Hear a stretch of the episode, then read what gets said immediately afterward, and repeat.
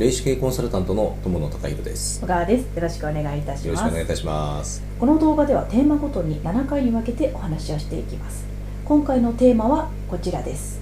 四方よしのビジネス。ということなんですけはい。どはい。えーとあのまあ私たちがですねあの常にあの提唱している、えーものがあのありましてでそれがあの四方よしという考え方になります。で四方よしっていうのが何かというと,、えーと売り手よし買い手よし世間よし。うん。でここまでは、まあ、いわゆるあの三方よしの,、はい。あの考え方なんですね、で、えー、とこの三方よしに、えー、とプラスアルファとして、うん。えー、と私たちが取り入れているものは何かというと、宇宙よしです、うん。うんまあ、これはあのこの4つ、えーをですね、えーとあの指しまして、まあ、四方よしというふうに私たちは呼んでおります。で、えー、とこの四方よしの考え方でやっぱりあのこれからの時代はですねあの、まあ、ビジネスをやっていくっていうことがとても私は大切だと思ってます、うん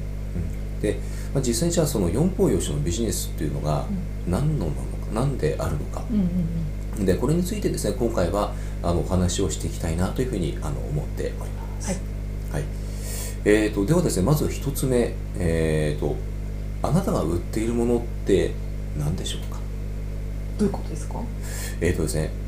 あのーまあ、すでに、えーと、さまざまなですね、ビジネスを、えーと、されているうん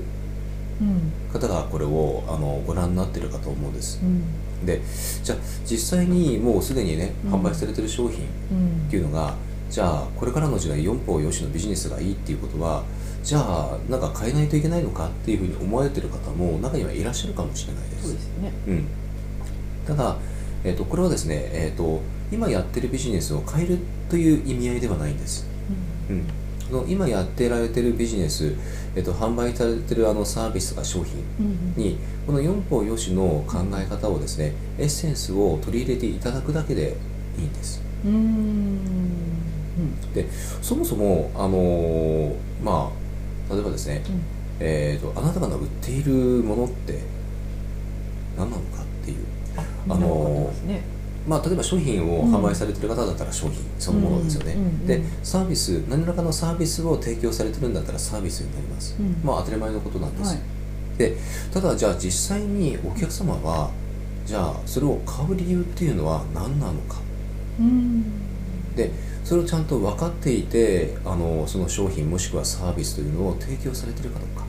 うん。っていうあのここがですね非常に大切かなと。うん。うん、あのあくまでも売っているものは確かに商品やサービスかもしれないです、うん。でも実際にそのお客様はですねその商品サービスを、えっと、購入もしくは、えーまあ、サービスを実際にね受けていただいた時にその後にどういうふうになるのか、まあ、よく言われるのが生活に潤い潤いが出ましたとか、うん。うん、でなんかよりなんかあの生活があのなんかすごく輝かしくなりましたとか、うんなんかそういう声が聞こえてくる部分ってあると思うんです、うんで実際にあの売ってるものは確かにその見えるものでありサービスだったらまあそういったあの提供できるものとしてやってるかもしれないんですけどもあのあなたが売ってるものっていうのは実は、えー、とその商品やサービスっていうのはあくまでも、えー、と見えるものとしてであって実際はあのお客様がその後にどういう生活を送れるか、うん。まあ、つまり、えー、と人生そのものを売ってるというふうに言っても言い過ぎではないと思います。確かになんかあのうん可愛い財布とか買おうって思ったら